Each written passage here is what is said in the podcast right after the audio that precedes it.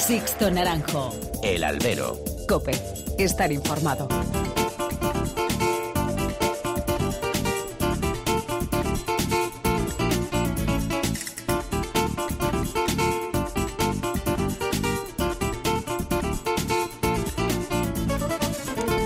¿Qué tal? Muy buenas y bienvenidos a esta nueva emisión del Albero, a la cita con los toros que tenéis todas las semanas aquí en nuestra web, en cope.es. Han recibido un cordial saludo de quien nos habla, Sixto Naranjo, en nombre de todo el equipo que realiza este programa.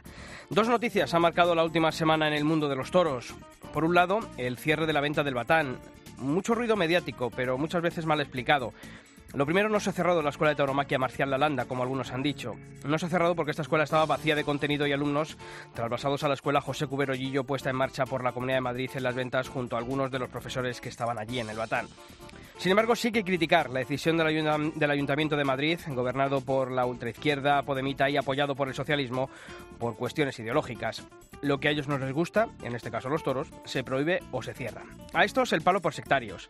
Y también un pequeño palo al Partido Popular del Ayuntamiento de Madrid por pasarse de frenada y decir que si ganan las próximas elecciones, reabrirían la escuela cuando su mismo partido, y en este caso a nivel autonómico, es quien puso en marcha la escuela José Cubero Gillo. Ahí los políticos. Se ha perdido otra batalla. La venta del Batán ha sido un punto de encuentro del mundo del toro en Madrid y parte de esa decadencia la tuvo como siempre el propio sector. Con la excusa de la enfermedad de la lengua azul se terminó con la tradición de exponer los toros de San Isidro en este rincón de la Casa de Campo madrileña. Vivero de afición que nunca se quiso recuperar ni por empresas de las ventas ni por ganaderos. Las cosas como son. La solución sería recuperar el espacio para la Escuela José Cuberollillo, que la Comunidad de Madrid acepte la propuesta del Ayuntamiento, si es verdad que lo ha recibido. Los alumnos de la Escuela Taurina deben estar en un recinto como este, y no en las ventas. Por ejemplo, los alevines del Atlético de Madrid o del Barcelona entrenan en sus ciudades deportivas, no en el Metropolitano o en el Camp Nou. Y ahí, en la venta del Batán, es donde tienen que estar los alumnos de la Escuela Taurina. Y por otro lado ha estado también la reunión de los estamentos taurinos en una reunión tildada de histórica por algunos. Una reunión auspiciada por Anoet, la patronal empresarial, con Simón Casas a la cabeza. Una reunión no convocada para abordar los problemas estructurales que tiene pendiente el sector. No. Fue una reunión convocada para abordar la polémica de los pliegos de Zaragoza y el puerto de Santa María. Una reunión maniquea por el interés de una de las partes que utilizó al resto para la foto y para sus fines. Anoet, que desde hace años lleva una actividad semi-clandestina, debería haberse puesto en manos a la obra mucho antes. Tenían que haber barrido mucho antes su casa y haber puesto unos mimbres firmes para haber asegurado el futuro del sector. Su cortoplacismo y los intereses particulares de cada uno de los empresarios que conforman el panorama taurino han imposibilitado planes de futuro. Ahora buscamos en el resto de asociaciones unos aliados que nunca han considerado como tal. Reuniones sí, pero reuniones para el bien y el interés general de la tauromaquia. Comenzamos. Sixto Naranjo. El albero. Cope. Estar informado.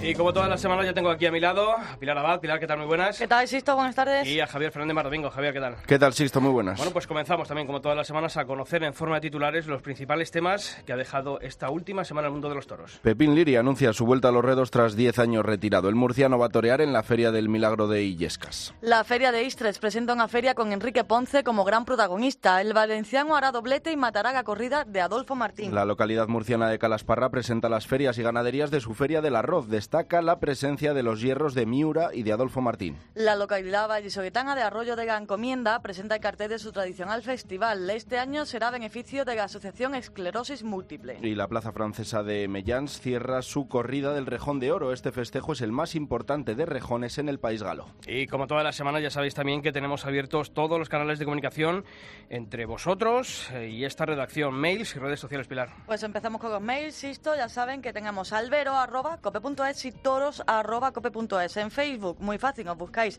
Albero Cope y en Twitter, arroba Albero Cope. Otra vez en la comisura de tu boca, otra vez en la travesura de tu piel, otra vez en mi cama quiero verte loca y morderte otra vez, otra vez en la calentura de tus labios otra vez, cautivo de tu desnudez. Otra vez, en la media luna de tu ombligo, yo te sigo.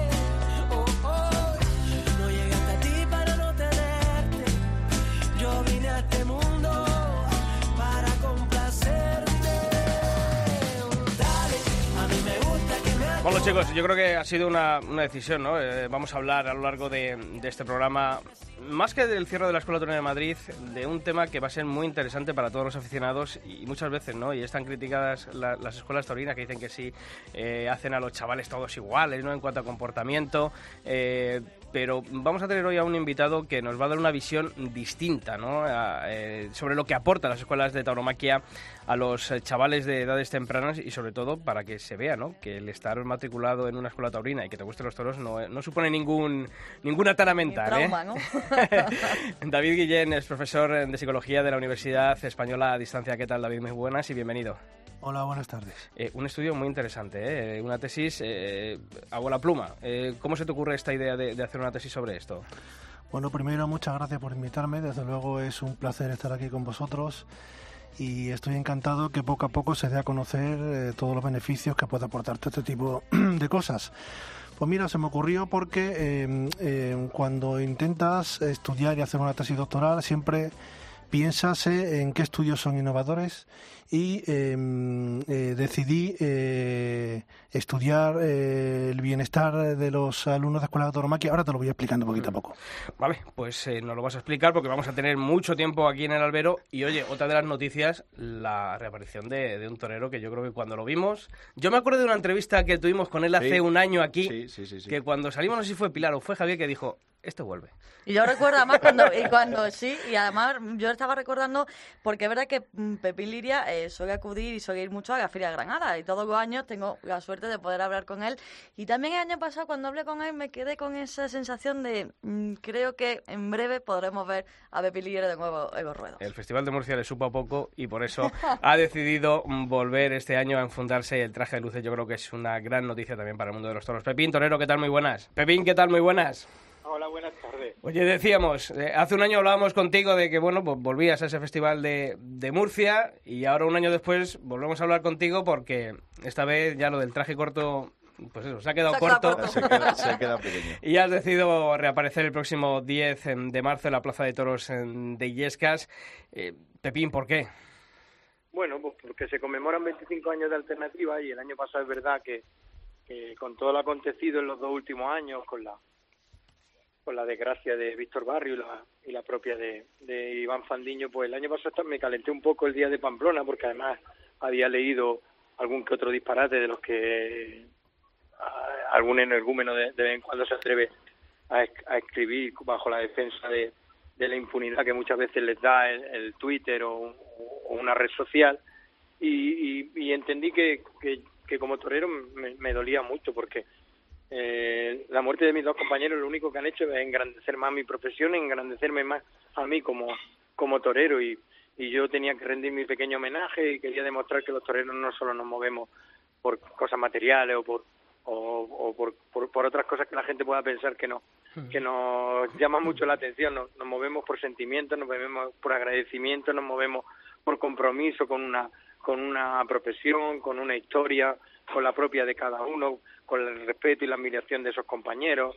Y bueno y, y como se celebraban los 25 años míos de alternativa y había que que conmemorarlo de alguna forma y no sabía no tenía muy claro si iba a ser capaz de torear o no, pues cuando decidí dar el paso a- al frente, Espartaco también me empujó un poco a, a entender que en vez de para un día, para cuatro o cinco, pero bueno, de momento vamos a empezar con una y, y vamos a intentar rendir ese pequeño homenaje, mm, sobre todo de eso, de el orgullo de, de sentirme torero, porque yo viví tanto los dos días, el día de la despedida de Víctor Barrio como la propia de, de Iván Fandiño, yo ese día entendí mucho más cómo son los toreros, lo orgulloso que me siento de mis compañeros, cómo la familia taurina estaba acompañando a, a esa familia que estaba rota y que, que el padre de Iván Fandiño también nos dirigía unas palabras y la propia familia de Víctor Barrio que, que nos hacían todavía emocionarnos mucho más y entender por qué queremos esta profesión y la amamos y, y bueno, y esa era, esa era mi pequeña historia, ¿no? Quiero mucho más que eso y que,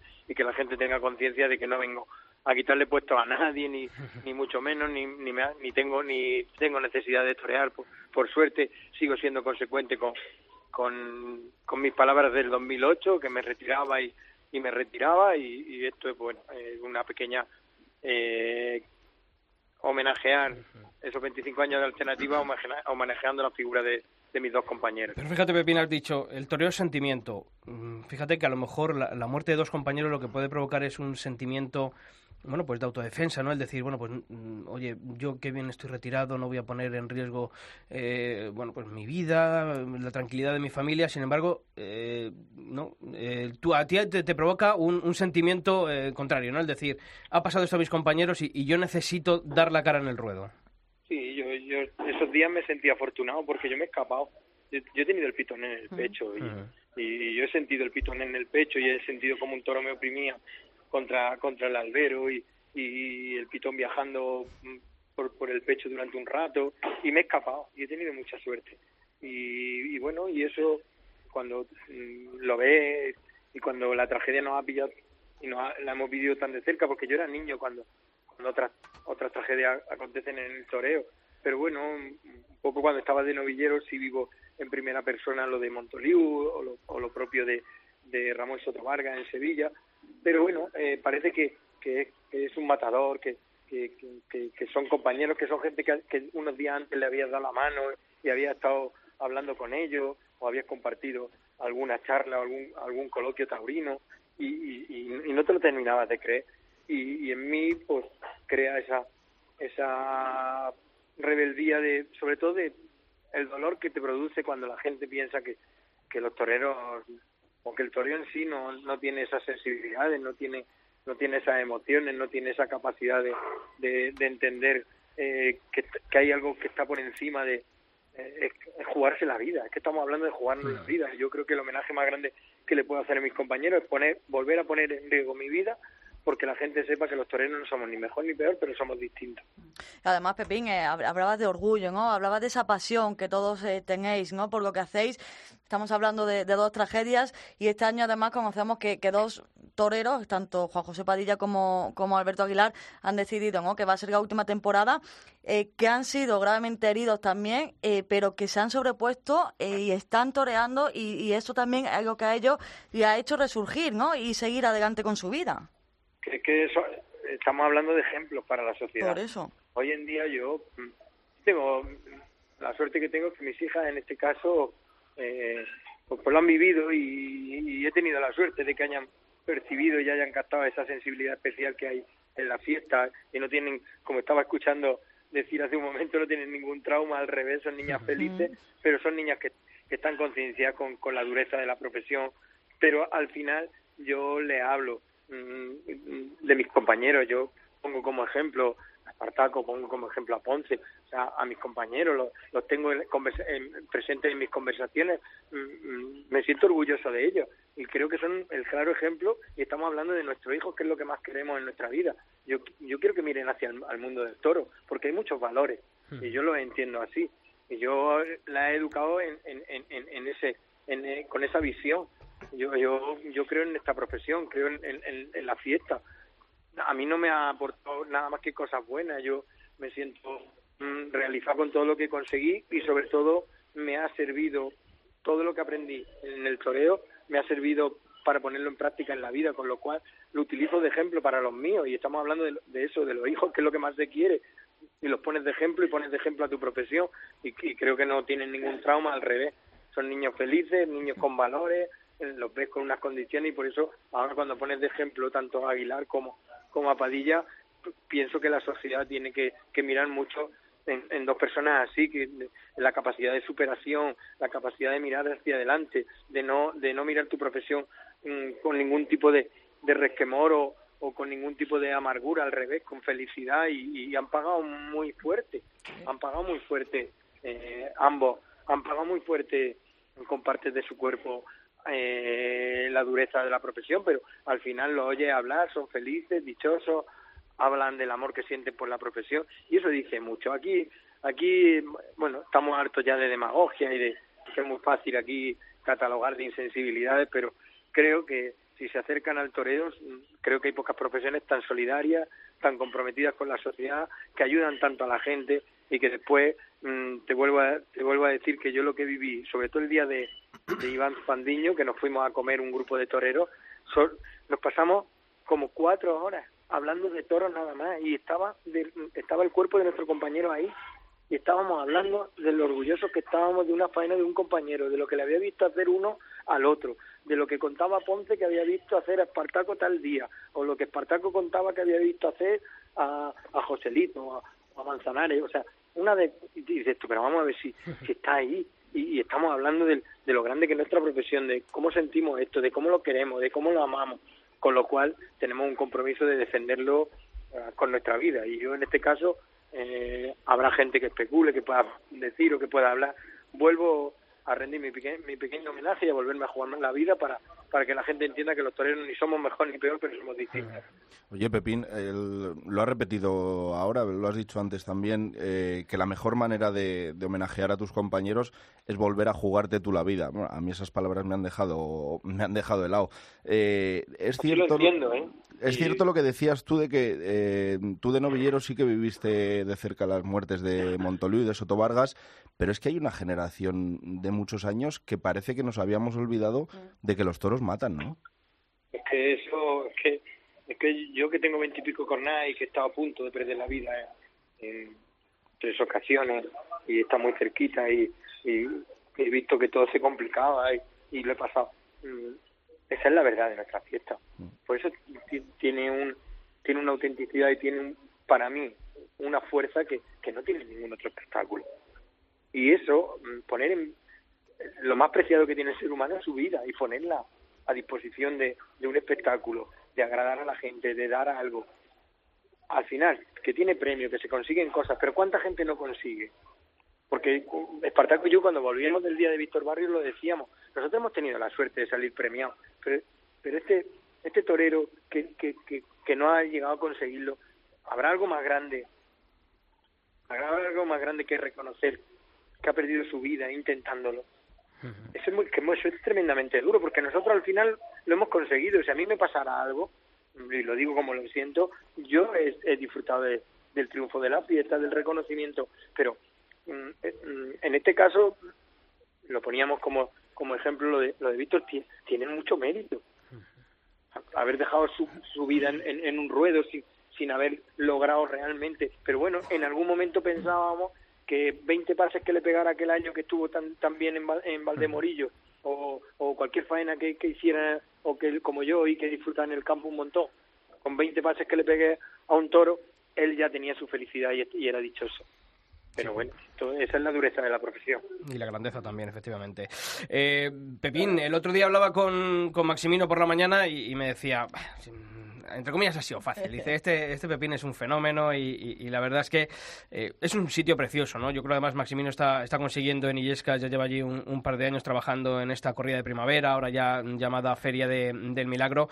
Y yo creo que es un sitio muy bonito, un marco en el que el año pasado ya disfrutamos allí con Morante, con Manzanares, con la corrida de, de Pepe Vázquez, que vas a matar tú ahí también este año. Yo creo que es un, un marco y una fecha bonita para volver. Pues sí, la verdad es que ya él el año pasado me lo propuso, pero como no tenía claro si, si yo iba a volver, pues le dije que no lo tenía.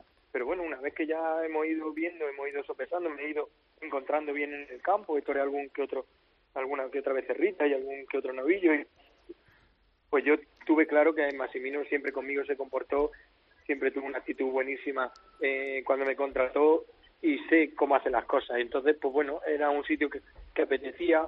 Eh, el cartel en estos días se sabrá y, apetece también mucho y, y todas las cosas, pues bueno, cuando las haces con cariño, cuando tú ves que, que las personas que están al- alrededor de, de un acontecimiento como este van a poner, pues eso te motiva a, te- a ser mucho más fácil tomar la decisión y decir que sí. A lo mejor, bueno, ahora ya que, que faltan 40 días ya me estoy un poco más asustado. Cuando falten que a lo 10. mejor hasta el mes de junio no, pero pero como ya como ya está ahí, que en 40 días estaremos estaremos toreando si Dios quiere, pues bueno, la verdad es que, que ilusionado y feliz, bueno, ya colaborar con, con todo lo que sea posible para, para que bueno que sea una tarde especial y sea una tarde bonita. Has dicho cuatro o cinco tardes. Si contamos Illescas, contamos Murcia, eh. Murcia Carlos, y ¿no? con, tu Ángel Bernal. Quedan dos o tres ahí que, hombre, ha habido plazas de que Pepín, bueno, pues le han tenido como, como uno de sus toreros, ¿no? Eh, hablo así de memoria, ¿no? Pues, por ejemplo, Pamplona, ¿no? Yo, yo creo que no se entenderían los Sanfermines de estas últimas décadas sin, te, sin te voy a decir una cosa, qué bonito Ah, ¿qué vas a sería decir, que, Burgos? que Que- torearan en Burgos Pepín Lieri y José. Ignacio Ramos, que también cumple 25 de alternativa este año. Mira. Eh, era de los pocos que iba por delante mía. Pero bueno, la verdad que, que bueno, eh, he dicho que también esta historia no tendría tampoco un sentido si no apareciera en un sitio importante. He medido también lo que ha sido mi historia y bueno, Sevilla, mm, el, como yo me despedí de Sevilla, creo que ese recuerdo mm, no había que no había que maltratarlo ni tocarlo y, y, y no me atrevía. Pero Pamplona, como fue el año pasado donde acontecen las, las primeras declaraciones mías, donde más me caliento, donde también tuve la suerte de que se me respetara tanto y se me quisiera tanto, que hasta ahora no había tenido la oportunidad de, de ir a los Sanfermines porque tenía mucha nostalgia, lo iba a echar mucho de menos. Pero bueno, el niño de Espartaco está enganchadísimo a los Sanfermines y, y me pidió que, que estuviera con él y que la acompañara y a Juan y, y fui con ellos y con sus hijas a, a disfrutar y, y ese día en la Casa de Misericordia que tuve la oportunidad de comer con ellos, pues bueno, una vez más me demostraron su cariño, su, su afecto, eh, cómo me respetaron, cómo, cómo me valoraron y, bueno, y también entendía que algunas veces los toreros que, faltaban en la feria o que algunos toreros que puedan faltar algunas veces en los Sanfermines, pues, mm, dice mucho de que tenemos que tener ese compromiso y dar el paso al, frente algunas veces y estar en el sitio que no podemos fallar y, y la Feria del Toro creo que es un escaparate que nos beneficia a todos y beneficia mucho a la fiesta, con lo cual eh, un pequeño compromiso sí tenía con esa plaza. Así que a ver lo que pasa, pero bueno, todo será El ofrecimiento está ahí. De ir, de- de ir viendo la medida de... tú estás de ir viendo la dispuesto. medida- de ir viendo la medida de Illesca, pero bueno, voy a- yo voy a intentar estar a la altura, voy a, a, a ponerme fuerte, ya estoy metido en el campo, acabo de torear tres vacas ahora mismo aquí en casa del Cotillo y me lo he pasado fenomenal y sé que me falta todavía, pero bueno, ahora seguir trabajando, trabajar como hacía cuando estaba en temporada, que era meterme en el campo y no salir hasta el mes de julio, ahora pues prepararme igual, ya son 47 años, muchas cornadas, en los últimos años he tenido que operarme de algún que otro trombo raro que ha aparecido en mi cuerpo de cornadas antiguas y, y sé que ahora tengo que mucho más y trabajar mucho más y ya está, eso es lo que voy a hacer. Pepín, decías que en parte de culpa de este regreso tuyo a los ruedos eh, lo ha tenido el maestro Espartaco, ¿no? O sea, estás hablando con, de él también, además. ¿Qué fue, aparte, ya nos has dicho, ¿no? Un poco porque, a qué se debe ese regreso, pero ¿qué fue algo que te dijera el maestro en algún momento que tú se te encendiera una pequeña lucecita en la cabeza y, y pensaran o dijera, oye, si vuelvo y sigo pruebo? El maestro que todo lo que siempre me ha dicho a lo largo de mi vida mm, han sido consejos que, que después lo hemos puesto en práctica han salido bien. Yo mucho de lo que soy se lo debo a, a la cabeza privilegiada y, a la- y al amor que, que siento por cada uno de los consejos que Partaco siempre me dio desde que desde que yo empecé. Fue una de las personas mm, más clave y más importante y ha sido y sigue siendo a día de hoy. Yo creo que eh, hay gente que puede pensar que hasta somos novios porque hablamos hasta cinco y seis veces diariamente algunas veces, Eh, pero no somos dudosos ninguno de los dos. Pero, pero realmente eh, él cuando lo de Pamplona me dijo y como me conoce, me dijo, mira Liria, mm, te vas a preparar para una tarde y vas a estar 10 meses trabajando para jugarte toda una carta, cumple 25 años de alternativa, ¿por qué no te puedes dar el capricho tú de torear cinco corridas o seis o cuatro o, o tres, mm, y no jugártelo toda la carta de un día, tu Murcia, después como tú sales allí? Oye, disfruta, yo cuando cumplí 30 años de alternativa toré unas cuantas de corrida, toré en Nimes, toré en... Y mira, y eso me, me abrió un poco, fue el, que el, el empujón que me faltaba para, para tomar la decisión. Pero yo es que siempre él es una cabeza de las más privilegiadas que yo he visto. Yo no he visto un, un ser humano, bueno, la calidad humana ya es fuera de lo normal, pero, pero esa cabeza lo ve todo como va siempre por delante de todos nosotros. Y yo como hasta ahora y siempre, toda la vida de Dios, consejo que me ha dado, lo hemos puesto en práctica y ha funcionado. Mm, eh, ha sido mm, parte importantísima junto con, con el tema de mis hijas, sobre todo la mayor y, y, la, y la pareja que hoy en, que hoy tengo también, que, que, que es sevillana, que nunca me ha, bueno, nunca me había visto torear y, y parece que todo se ha tenido que juntar y como todo el mundo ha empujado un poco, aunque siempre ahora cuando empiezan a ver de verdad que, que, que va a salir un toro, que hay que ponerse un traje de luces, Ya cambia. ya, ya empieza alguno a recoger velas, pero bueno, es normal porque son la familia. Pues seguramente que saldrá todo bien. Nosotros mostrarte nuestro respeto y nuestra admiración por los motivos y por las razones que has dado para volver a los ruedos, así que ahí estaremos el 10 de marzo acompañándote y viendo esa corrida de, de Illescas y sobre todo no darnos el gustazo de ver de nuevo en un ruedo a Pepe Liria. Pepín Torero, muchísimas gracias por haber Muchas estado aquí esta semana. Un abrazo fuerte. Time flies by when the night is young. Daylight shines on an undisclosed location. Location. Bloodshot eyes looking for the sun. Paradise delivered and we call it a vacation. Vacation. You're painting me a dream that I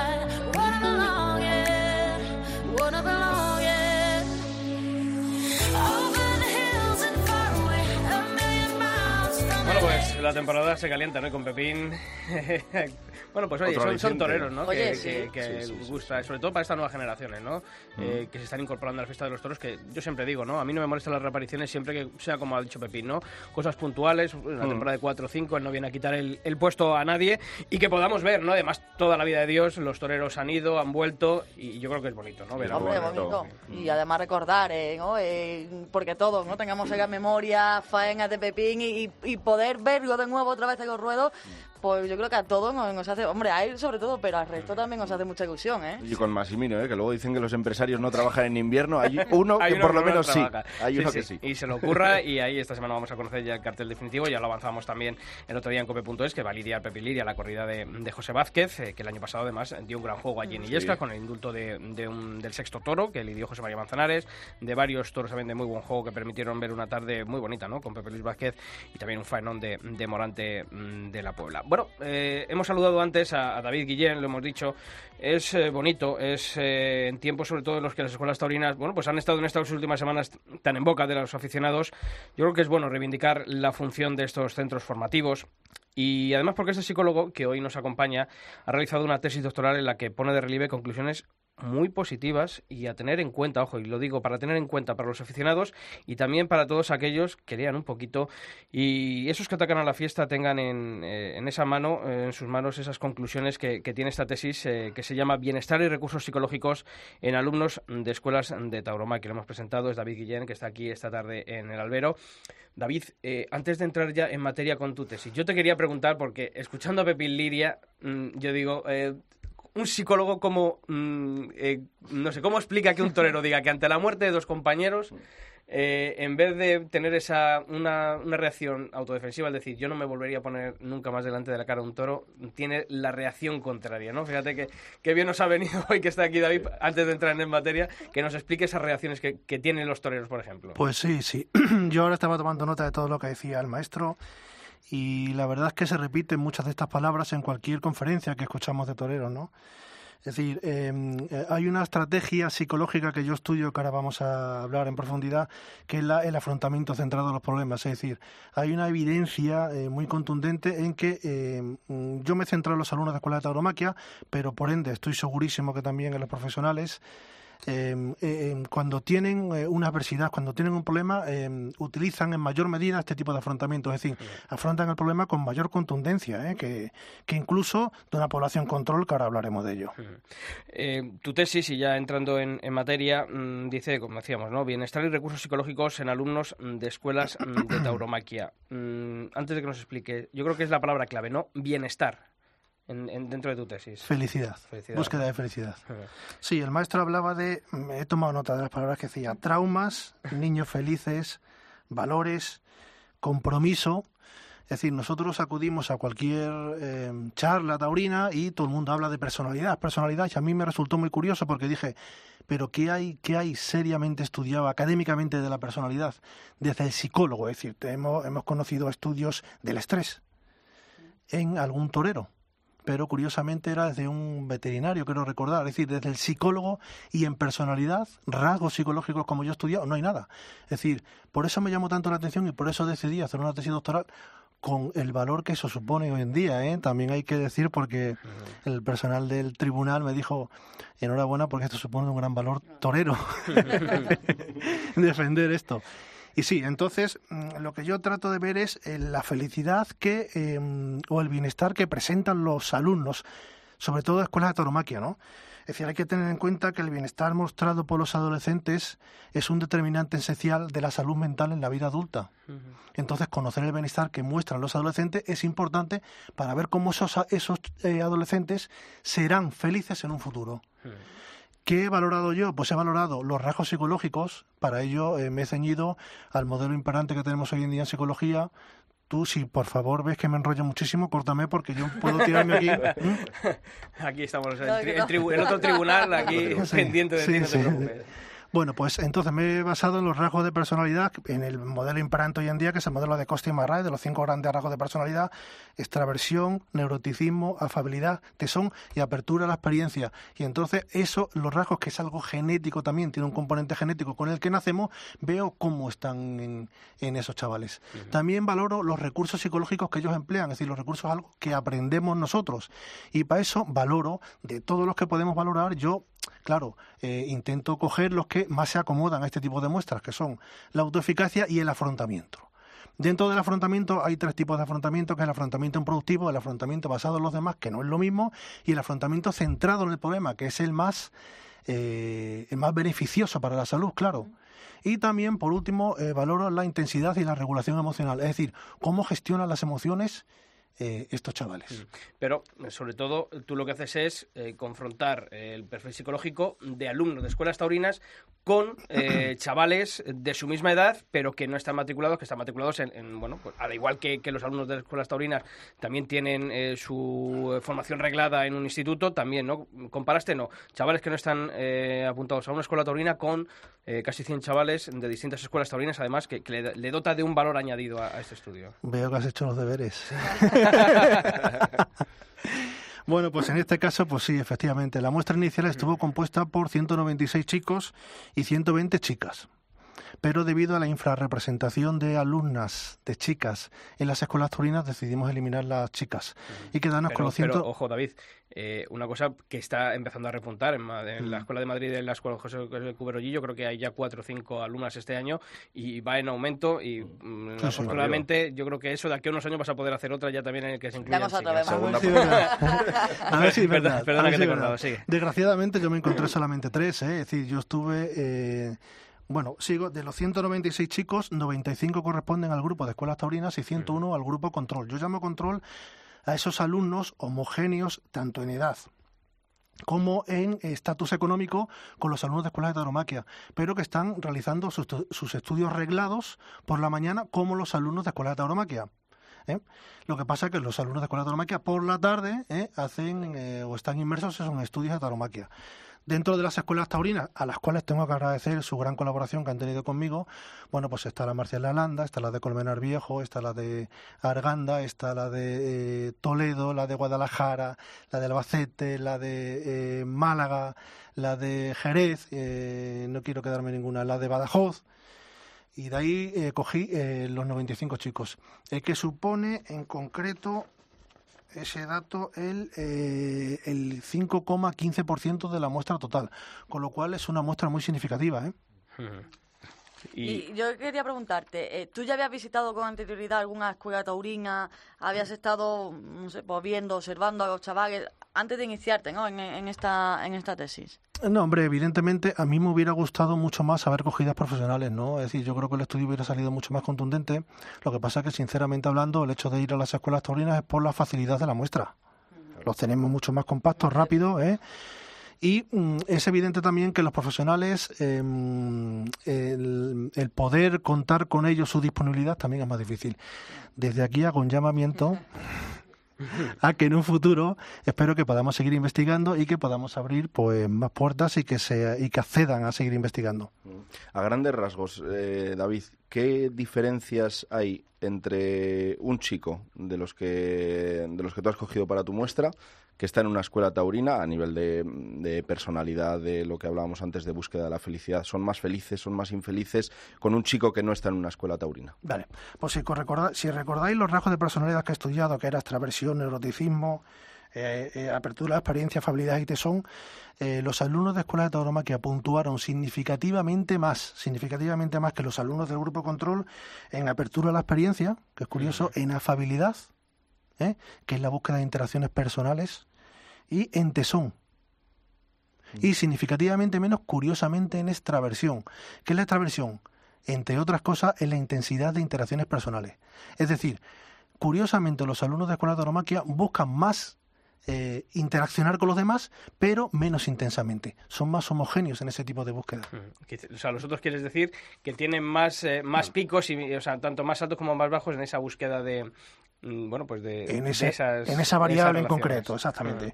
Bueno, respecto a los recursos psicológicos, también significativamente más puntúan más en la autoeficacia. Ah, ¿Qué es la autoeficacia? La autoeficacia es la capacidad que tenemos los seres humanos para estar convencidos de que vamos a llegar con éxito a la consecución de las metas. mm. Es que, en realidad, esa es la base del éxito. O sea, el estar convencido, ¿no? de- de- Cualquier profesión, ¿no? Claro. ¿Eh?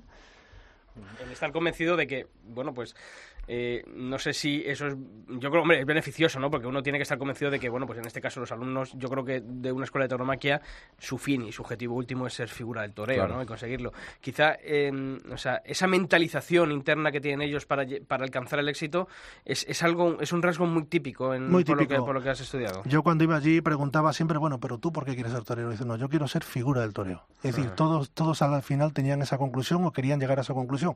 Muy significativo, ¿no? Es decir, eso es, eso es una, esto es, es una estrategia. Es decir, esto al final se enseña. ¿eh? que es lo curioso. Bueno, entre las otras variables también muy importante que hay que destacar es el afrontamiento centrado en el problema. ¿eh? No así el afrontamiento improductivo, que no es significativo, ¿eh? pero sí el afrontamiento centrado en el problema. Es decir, está demostrado, la ciencia ha demostrado, ¿eh? las investigaciones precedentes han demostrado que cuando tenemos un problema y lo afrontamos, generamos mayor beneficio. Es decir, no lo apartamos, no nos alejamos o no lo basamos en los demás. No, ya vendrá otro a arreglar, no, no, no. Es decir, en este caso ellos afrontan así el problema. Y eso se puede decir también mm, que a lo mejor maduran antes que el resto de sus de sus mm, chavales de sus Sí, edades. sí, podría ser una variable muy significativa respecto de la maduración emocional, sí, sí. Hay otro rasgo muy destacable también que es cuando hablaba de, mm, de lo que mm, de las variables que me interesan, la intensidad y la y la regulación emocional, estos chicos eh, experimentan con mayor frecuencia, intensidad de emociones positivas. No mayor intensidad, es decir, está demostrado que el presentar con mayor frecuencia emociones positivas es mucho más beneficioso que intensidad emocional, porque eh, uno de los grupos que también estudié era cuando eran altos y bajos en bienestar subjetivo, entre los dos grupos por separados, eh, pude comprobar que los alumnos altos en bienestar subjetivo puntúan mucho más intensamente en emociones los de control los alumnos de escuela taurina, ¿eh? y cuando son bajos, es decir, cuando están un poquito más deprimidos, puntúan muchísimo menos en eh, frecuencia. Con lo cual, eh, en frecuencia emocional presentan una mayor estabilidad los alumnos de escuelas de tauromaquia. Mm. Oye, David, hemos estado hablando antes con, con Pepín y hemos hablado de la muerte, de si nos hemos olvidado de que los toros matan. No sé si tú hablabas con los chavales de este tema. ¿Ellos son conscientes de que se están preparando para jugarse la vida? O sea, ¿tratan a la muerte de manera diferente al resto del- de, la gente que no somos toreros, que parece que, que es como un tema tabú, que no nos queremos enfrentar a ese tema? Hombre, tenemos que tener muy presente en estos casos que son adolescentes donde su personalidad se está desarrollando, ¿eh? Entonces son muy condicionables.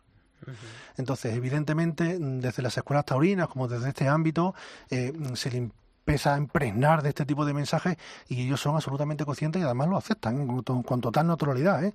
Es curioso. Claro, y tú dirás, ¿y cómo esto puede generar beneficio? Bueno, porque hay otro tipo de variables. ¿eh? Que intervienen por debajo ¿eh? para llegar a este tipo de conclusiones ellos. ¿eh? Pero sí, sí, la verdad es que es muy curioso porque si podemos hablar de madurez emocional, yo creo que esto genera una gran madurez emocional. ¿eh? Es decir, que los, la formación en tauromaquia es adaptativo y genera bienestar emocional. ¿eh? Y puede influir, eh, es verdad que va, que si tú estás en un colegio, tú eh, eh, vas a estudiar y cada día vas a ver ¿no? Eh, tus conocimientos y cada día vas a ver esa mejoría.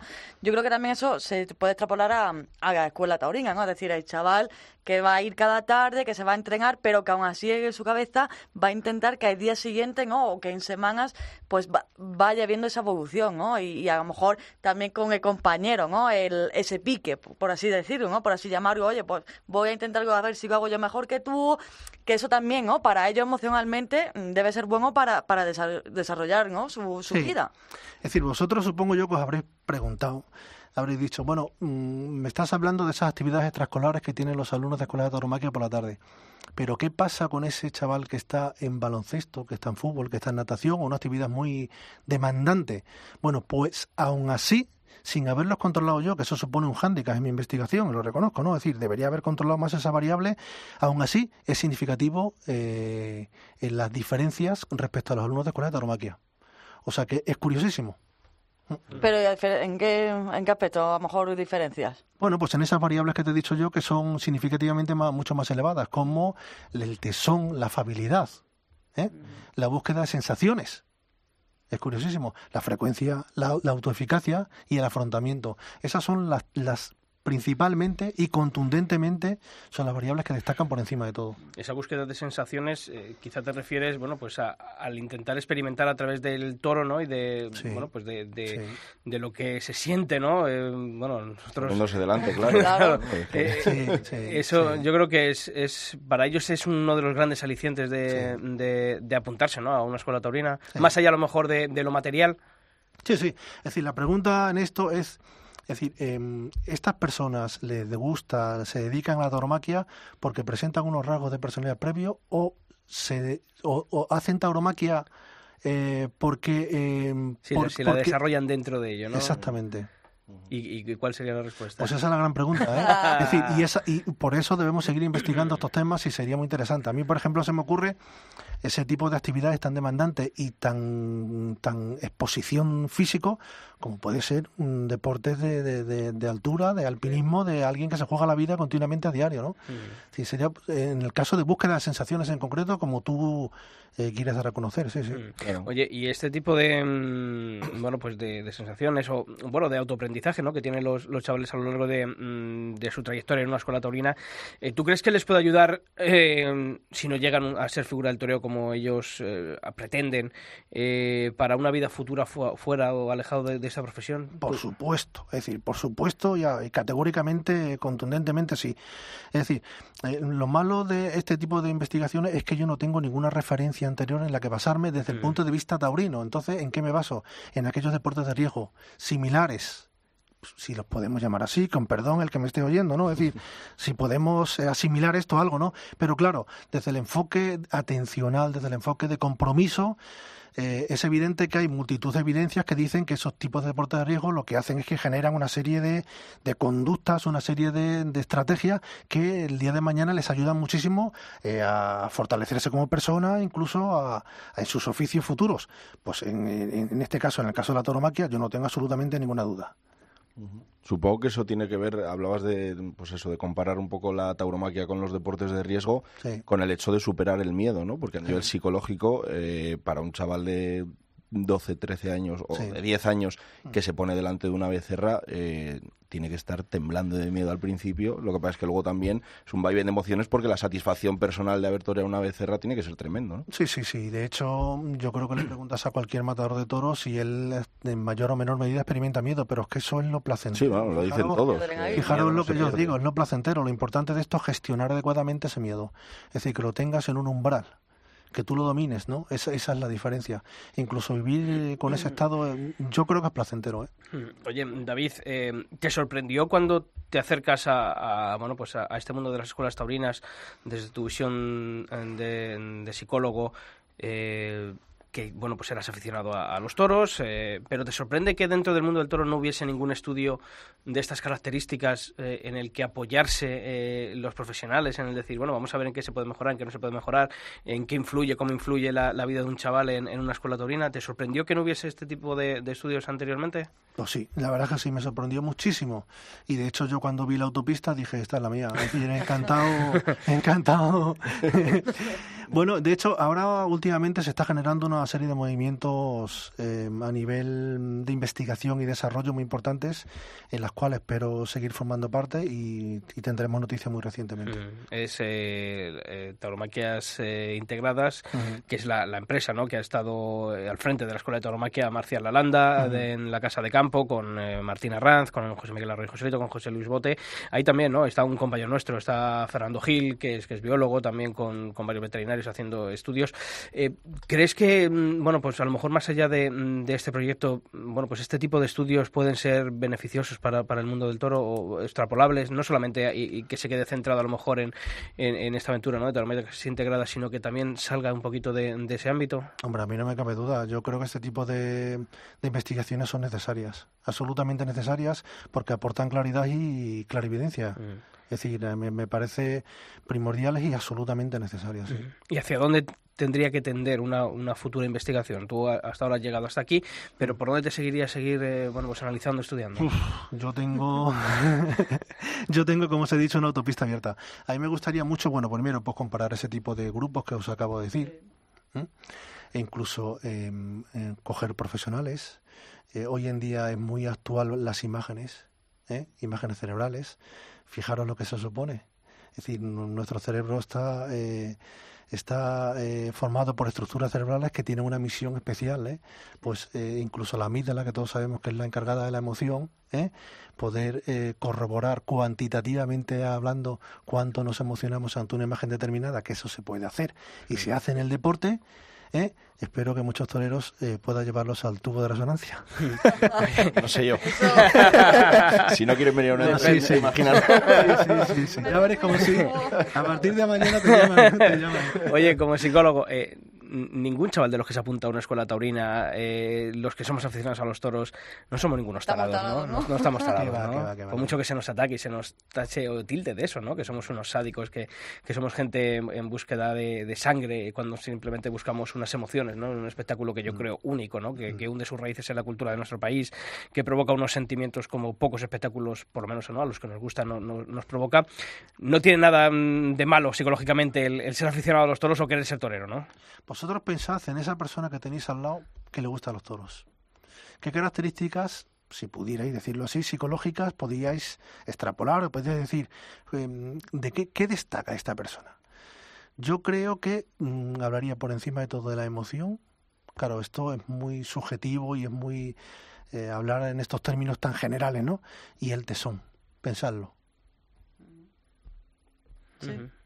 ¿Eh? Esto es un interrogante.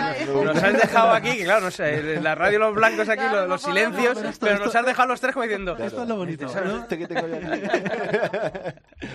Sí. David, eh, por último, ¿tú qué conclusiones, o sea, qué Bien. tres puntos o cuatro tendrías tú de, bueno, pues mm, de lo que la gente se tendría que quedar con, con un estudio del calado de este que has realizado en Bien. esta tesis? Bueno, primero el perfil adaptativo que aporta eh, a los alumnos la formación en tauromaquia, es decir, el bienestar emocional que lo genera. Segundo, es la primera ocasión en, que se demuestra que los estudiantes de tauromaquia emplean en mayor medida recursos ¿eh? psicológicos adaptativos. O sea que esto es contundente, es una conclusión súper importante. Tercero, que es importante también en ellos la regulación emocional y de hecho regulan emocionalmente muy bien. ¿eh? y que practicar tauromaquia, fijaros, se asocia con cierto retraimiento, reserva y tranquilidad, puesto que puntúan menos en extraversión. ¿eh? Pensadlo, retraimiento. ¿Cuántos toreros conocemos que son retraídos, que están constantemente pensando, imbuidos en sus pensamientos? ¿eh? Bueno, también genera cierta inhibición en la expresión de sus emociones. Pensadlo. ¿eh? Ahora, os, ahora os clava todo, ¿no? ¿Eh? Bueno, mayor preponderancia de emociones positivas sobre las negativas. Sí, sí, son más positivos. Lo hemos visto Mira, con Pepín, ahora ¿no? con Pepín, eso Por exactamente, ejemplo, sí, sí. ahí ese ejemplo, ¿no? Sí, bueno, lo bueno de todo esto es que hemos sabido o hemos podido o he podido en este caso llevarlo a una tesis doctoral, a unos estudios académicos de calado. Claro, este tipo de cosas cuando mm, eh, algún día los veáis eh, con todos los datos estadísticos y veáis todas las muestras y todo eso, os impactará más, pero a mí me parecen unos estudios eh, muy relevantes y muy satisfactorios y espero que podamos hacer algo. Y Muy interesante, además, porque fijaos, de ese cuatro ¿no? cinco puntos Sí, ha ido al sí. final, en casi todo hemos sentido, ¿no? Y, y todos nos, nos hemos imaginado algún torero, pues en el caso no de Pepín, pero es verdad que siempre en algunos de esos puntos tengamos a alguien en la mente, algún torero, que, que es así, ¿no? O sea, que, que Y tenga sobre, y esos sobre todo me, me- me- parámetros. me resulta curioso una cosa, y es que lo que tú has estudiado en, en chavales jóvenes, que en este Sí, caso son alumnos sí, de la Escuela sí. de Tauromaquia, eh, luego es extrapolable también a, a toreros ya, bueno, Sí, pues eh, con muchos años de, de alternativa, ¿no? Eh, De esa estabilidad que decías tú, ¿no? Que, Mm. que se mantiene a lo largo de los años eh, esa, forma de ser, ¿no? O Ese rasgo que, que te marca la tauromaquia, ¿no? Hombre, académicamente hablando hay unas herramientas estadísticas que te dan una fiabilidad necesaria, ¿eh? es decir, si no, no tendría valor, ningún tipo de valor este tipo de estudio. Cuando llegamos aquí es porque hemos podido comprobar, mediante herramientas estadísticas, de que sí que son absolutamente fiables, ¿no? Y por eso podemos hablar, de hecho, hemos empezado hablando que el bienestar mostrado por los adolescentes es un determinante esencial de la salud mental en la vida adulta. O sea que entendemos que los adolescentes que a estas alturas generan bienestar, el día de mañana van a tener un equilibrio mental importante, claro. Pues David Guillén, que como has dicho que se ha abierto una autopista, pues de vez en cuando acuérdate de parar aquí en el albero e ir contándonos todas estas cosas que nos han parecido interesantísimas y como digo, de muchísima utilidad y con unos argumentos que muchas veces cuando el mundo del toro es atacado, bueno, pues en este caso contamos con una tesis doctoral eh, llamada Bienestar y Recursos Psicológicos en alumnos de escuelas de tauromaquia para defendernos, para defendernos y para pasar al ataque. Así que David Guillén, eh, profesor de Psicología de la Universidad Nacional a Distancia, muchas gracias por haber estado aquí en el albero, muchas gracias por habernos ofrecido los resultados de esta tesis y sobre todo enhorabuena por el trabajo realizado. Muchas gracias, me lo habéis puesto muy fácil, está muy cómodo y muchas gracias a vosotros. Sixto Naranjo. El albero. Cope. Estar informado.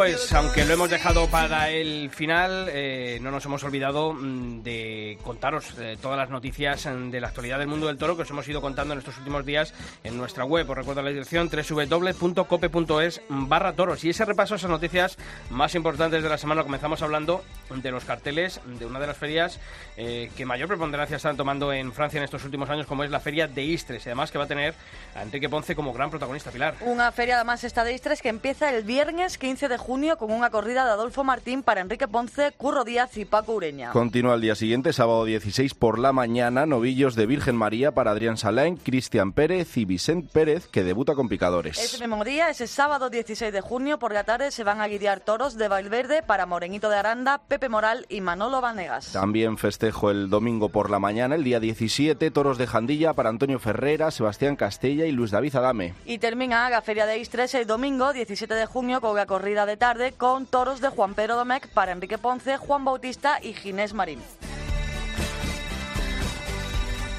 Y nos vamos hasta Calasparra, tierras murcianas. Ya tienen fechas y ganaderías para su feria del arroz, ¿o no?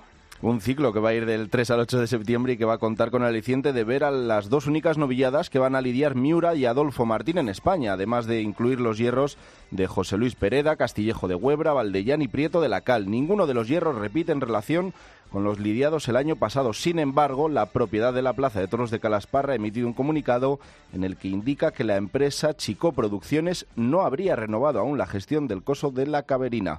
Lío a la vista, Sixto, como lo decías tú.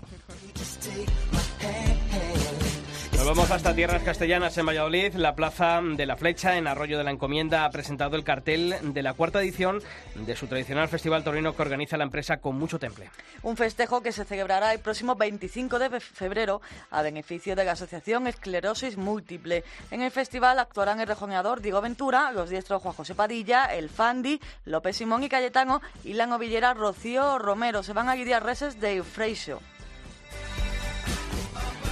Y ponemos rumbo a Francia. La plaza francesa de Mellán se ha cerrado el cartel de su también tradicional festejo del Rejón de Oro. La cita va a ser el próximo 21 de julio y tres rejoneadores, claro, en el Rejón de Oro. Diego Ventura, Sergio Galán y Leonardo Hernández con reses del Capea.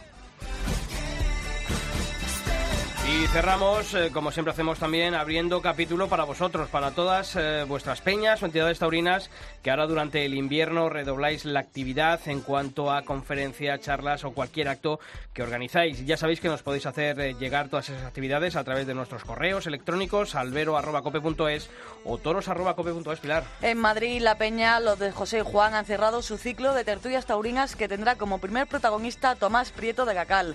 El ganadero hablará sobre el encaste Veragua y la tauromaquia del siglo XXI este sábado a partir de las 12 del mediodía en la saga Antonio Bienvenida de las Ventas. Y el aula de tauromaquia del CEU prosigue con su aula taurina y este jueves retoma sus conferencias con Antonio Fernández Casado, presidente del Club Cocherito de Bilbao, como invitado. Va a presentar el libro Miura, el toro de Bilbao. Y terminamos con la Asociación del Toro de Madrid, un jueves más, eh, que prosigue con sus tertulias invernales en el restaurante Puerta Grande. El último invitado será el ganadero Antonio López Guibaja. Pues ya sabéis, albero.cope.es o toros.cope.es. Ahí nos enviáis todas las actividades de vuestras peñas o entidades taurinas. Sixto Naranjo. El albero. Cope. Estar informado.